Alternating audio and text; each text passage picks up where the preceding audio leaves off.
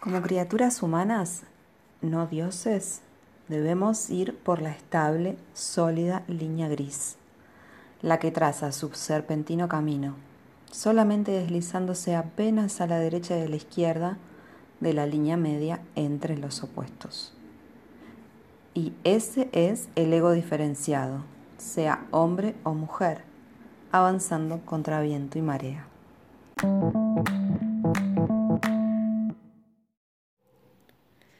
Psique. Una deriva acerca de símbolos, la psique y el cosmos.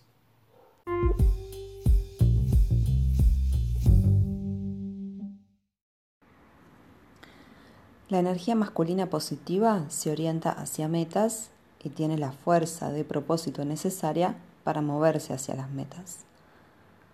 Se disciplina a sí misma intentando sacar lo mejor de sus dones físicos, intelectuales, espirituales, procurando expresarlos armónicamente. Reconoce su propia individualidad y paradójicamente, cuanto más fuerte se vuelve, menos rígida y más flexible es.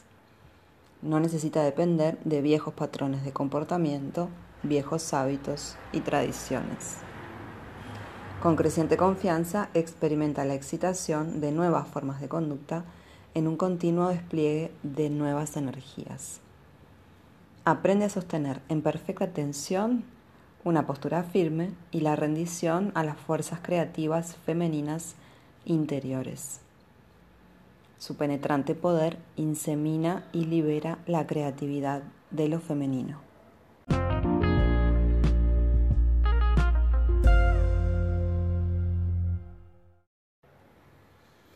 Lo femenino es el vasto océano del ser eterno.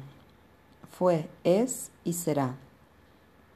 Contiene en sí los animales primordiales, las potencialidades de las semillas para la vida. Conoce las leyes de la naturaleza y las ejecuta con justicia implacable. Vive en el eterno presente. Tiene sus propios ritmos, más lentos que los del masculino. Se mueve serpenteante, en espiral, aparentemente retrocediendo, pero inevitablemente atraída a la luz. Encuentra lo que es significativo para sí y juega. Puede trabajar duro, pero su actitud es siempre de juego porque ama la vida. Ama y si ese amor es penetrado por un positivo masculino, sus energías son liberadas para fluir hacia la vida con un flujo constante de nueva esperanza, de nueva fe, de nuevas dimensiones de amor. Pero la espiritualidad de lo femenino está siempre enraizada en los instintos naturales, por lo que, sin importar cuán espiritual sea, siempre está del, lado de la vida. En esto es diferente al sobre espiritualizado masculino en un hombre o en una mujer que tiende a seducirnos con el sueño del fin del sufrimiento.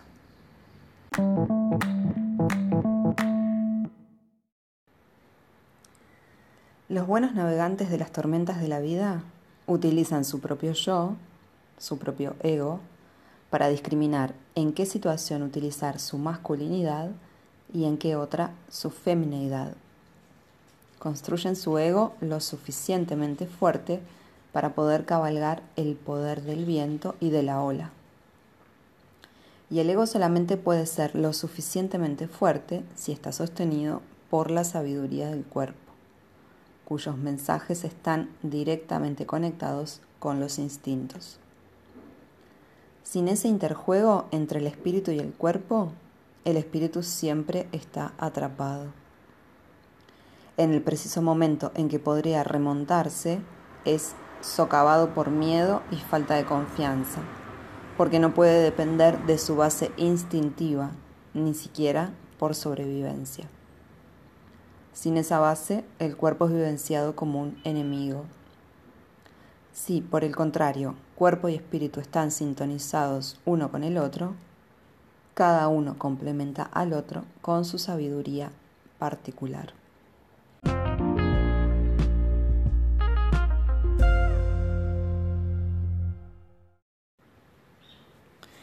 Vivimos en una era tecnológica que coloca su fe en la perfección de la computadora. Los humanos tienden a convertirse en el Dios que adoran, pero, afortunadamente para nosotros, nuestra agonía no nos permite convertirnos en perfectos robots. Sin importar cuán duro luchemos por erradicar a la naturaleza, ella inevitablemente ejerce su propio sistema de valores y su propio y doloroso precio. Nuestra generación es un puente, un intento de realizar un enorme salto de conciencia, enfrentada al poder atómico, a la posibilidad de la autodestrucción, estamos tratando de reconectar con raíces que yacían dormidas por siglos, con la esperanza de que ese alimento de las profundidades pueda, de alguna forma, contrabalancear la esterilidad de la máquina perfecta. La mayoría de nosotros no tenemos modelos. Aunque hayamos amado nuestras familias y hogares, tenemos que ser despiadadamente honestos al evaluar nuestra herencia.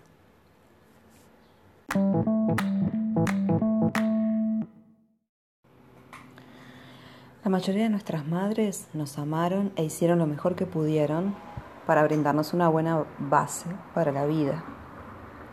La mayoría de las madres, de generación en generación, hicieron lo mismo. Pero el hecho es que la mayoría de las personas de esta generación, hombres y mujeres, no tienen una matriz maternal fuerte desde la que ir hacia adelante en la vida. Muchas de nuestras madres y abuelas fueron las hijas de las sufragistas, mujeres que ya estaban encaminadas hacia un nuevo rol para las mujeres. Algunas de ellas anhelaban ser hombres, otras se identificaron con su masculino y dominaron la casa con valores masculinos, por lo que la atmósfera tenía el orden como valor fundamental, los ideales estaban orientados hacia metas y hacia el éxito, un éxito que ellas mismas sentían que no habían alcanzado. Los niños bebieron esta frustración con la leche materna. Desconectadas de su propio femenino, estas madres no pudieron transmitir el disfrute de vivir, su fe en ser, su confianza en la vida tal como es. Orientadas a hacer cosas de manera eficiente, no pudieron entregarse a vivir simplemente. No se permitieron reaccionar espontáneamente a lo inesperado.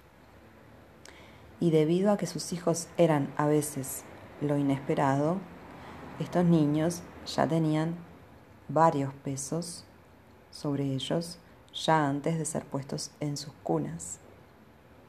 Inesperados no solamente en su persona, sino también en su temperamento, ya que tenían pensamientos y sentimientos que no estaban en concordancia con lo que las proyecciones de sus padres esperaban de un niño, de un hijo.